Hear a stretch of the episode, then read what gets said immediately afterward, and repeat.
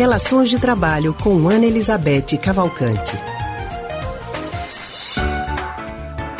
Bem, nós já estamos ao telefone com Ana Elizabeth Cavalcante, que é psicóloga e psicanalista do Centro de Pesquisa em Psicanálise e Linguagem CPPL. E hoje Ana Elizabeth vai falar com a gente sobre a situação dos pais que vão voltar ao trabalho e não tem com quem deixar os filhos, né? Ana, muito boa tarde para você. Boa tarde, Anne. Boa tarde, Leandro e aos ouvintes. Oi, Ana Elizabeth. Boa tarde para você também. Seja muito bem-vinda mais uma vez aqui ao Rádio Livre. E apesar de muitos setores da economia já estarem retomando suas atividades, né? As escolas ainda não vão abrir, não tem nem previsão para isso acontecer. Aí as crianças vão ficar em casa e os pais vão ter que voltar ao trabalho. Como é que os pais vão ter tranquilidade e foco para trabalhar pensando nos filhos em casa, muitas vezes sem ter com quem deixá-los? Pois é, Leandro. É, a gente agora entra num momento muito difícil da pandemia, não é? Porque tem essa retomada, né, a retomada da vida, e todo mundo se dando conta de que esse normal é muito anormal, né, muito diferente. E eu tenho escutado muito as pessoas é, angustiadas com isso, né, sem saber como vai ser, muito medo e tal. E então, nesse novo normal, como se está chamando, aparecem problemas como esse, né? Das pessoas que têm que voltar essa é uma das grandes dificuldades né, que a gente vai enfrentar agora, as pessoas que têm que voltar para o trabalho e as crianças, como ficam, né? Eu acho que tem o seguinte, veja, eu, eu, eu, no primeiro momento a gente fica até sem, sem ter muito o que dizer, porque a gente sabe da angústia que é isso para os pais. Mesmo porque, vejam, para alguns que já que têm um certo esquema, que contam com funcionários, não estão contando nesse momento que contam com os pais, os pais são idosos, também não pode ficar com as crianças. Então, realmente é muito difícil. Mas isso tem que acontecer. Então, eu fico pensando que uma, existe uma referência, que é justamente quando as crianças estão em férias escolares. Quais são as soluções que os pais encontram quando as crianças estão em férias? Né? Eu fico achando que essa é uma referência e que aí, logicamente, que devem ser adaptadas né, à, à, situação atual.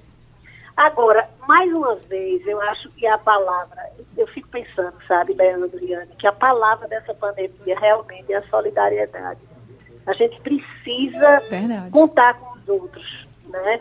E eu acho que isso, desse problema específico das crianças, a gente vai ter que contar com a solidariedade dos amigos, dos vizinhos, dos pais, familiares, de uma forma geral, mas também eu queria chamar a atenção aqui, é, que a gente, é, é, é, o nosso tema, né, que é a questão das relações de trabalho, eu queria chamar a atenção para a solidariedade dos gestores nesse momento, para os funcionários que estão nessa situação. Acho que eles não podem deixar de perceber que a situação é extraordinária, é uma situação diferente então, essas dificuldades dos funcionários, como, por exemplo, não terem onde deixar os filhos, vai ter que ser tratada, entendeu? Vai ter que ter que ser tratada e vai, e vai ter que se buscar uma, uma solução compartilhada. Porque eu acho que, é, veja, a gente imaginar é, quem é, como vocês trabalham, perguntaram no início, quem é que trabalha com tranquilidade se deixa seu filho numa situação de insegurança? Não tem cabeça que se volte para trabalhar com tranquilidade. Então, eu acho que essa, essa percepção por parte dos gestores da situação delicada dos pais, é, em que eles se encontram, vai ter que ser muito trabalhada, muito é, percebida e muito tratada. Porque eu acho que essa é Tem que ter sensibilidade, né? De, não é? Lógico, tem que ter, né? Porque, e aí procurar as soluções, que às vezes não são, são soluções inusitadas, entendeu?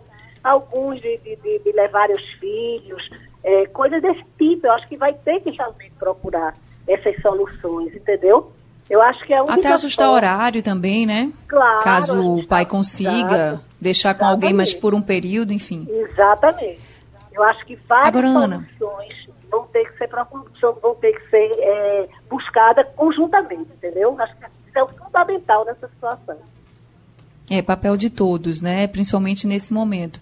Agora, Ana, falando também sobre esse compartilhamento de responsabilidades, quando a gente fala de responsabilidade de pais, normalmente a gente fala que a mãe, ou pelo ah. menos se entende que a mãe vai ter que abrir mão de alguma coisa, de algum momento no trabalho, porque o pai não pode, porque normalmente, assim, eu acho que culturalmente é assim. Claro que em algumas famílias isso não acontece, a gente sabe, não é regra, mas é quase a regra, né? Porque quase. existem pouquíssimas exceções. Ponha quase nisso, Eu queria né, saber de você, Ana, se você, né? É. você enxerga também que a pandemia também expôs essas diferenças entre homens e mulheres no trabalho? Claro, muito. Eu acho que a pandemia expôs várias, várias, várias é, diferenças, né? E várias desigualdades. Eu acho que a pandemia explicitou isso de uma forma muito clara, né? Desigualdade, inclusive essa entre os homens e as mulheres. Agora, se é, isso vem à tona, tem um lado muito positivo. Eu não sei se vocês devem ter recebido, né? Vários vídeos bem-humorados dos homens fazendo os trabalhos domésticos, em alguns vídeos assim escravizados Sim. pelas mulheres, né? Rolou essa história, muitos vídeos dessa hora, né? E o que significa que isso, essa desigualdade está em questão, está em discussão. O humor é uma forma né, de tratar das nossas mazelas, sem dúvida. Eu acho que a coisa positiva da pandemia, e nesse assunto, nesse aspecto específico né, da desigualdade entre homens e mulheres, é que ela põe isso muito evidente, né, muito evidente na discussão. E, como eu sou assim otimista, eu acho que talvez esse seja um dos legados da pandemia, né? a questão das desigualdades vai ficar muito muito em voga, vão ser, isso vai ser muito discutido e vai ser muito questionado. Eu acho que esse vai ser um dos legados da pandemia, um dos bons legados da, da pandemia. Pelo menos eu espero. Né? Esperamos todos. Não é? é. Esperamos de fato. Tá certo, Ana. Tá muito bom. obrigada viu, por conversar com a gente mais uma semana tá e trazer bom. também uma luz nesse momento que a gente está vivendo? É, eu acho que a gente não pode perder a esperança e uma visão otimista, né? Com uma coisa tão difícil, mas a gente vai ter legados positivos. Isso aconteceu, aliás, em todas as grandes tragédias da humanidade, sempre tem um legado positivo, né? Obrigado, Maria. Tá bom, até a próxima. Ana Elizabeth. Obrigada, Ana Elizabeth. Até, até a próxima.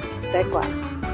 Acabamos de conversar com a psicóloga e psicanalista do Centro de Pesquisa em Psicanálise e Linguagem, CPPL, Ana Elizabeth Cavalcante.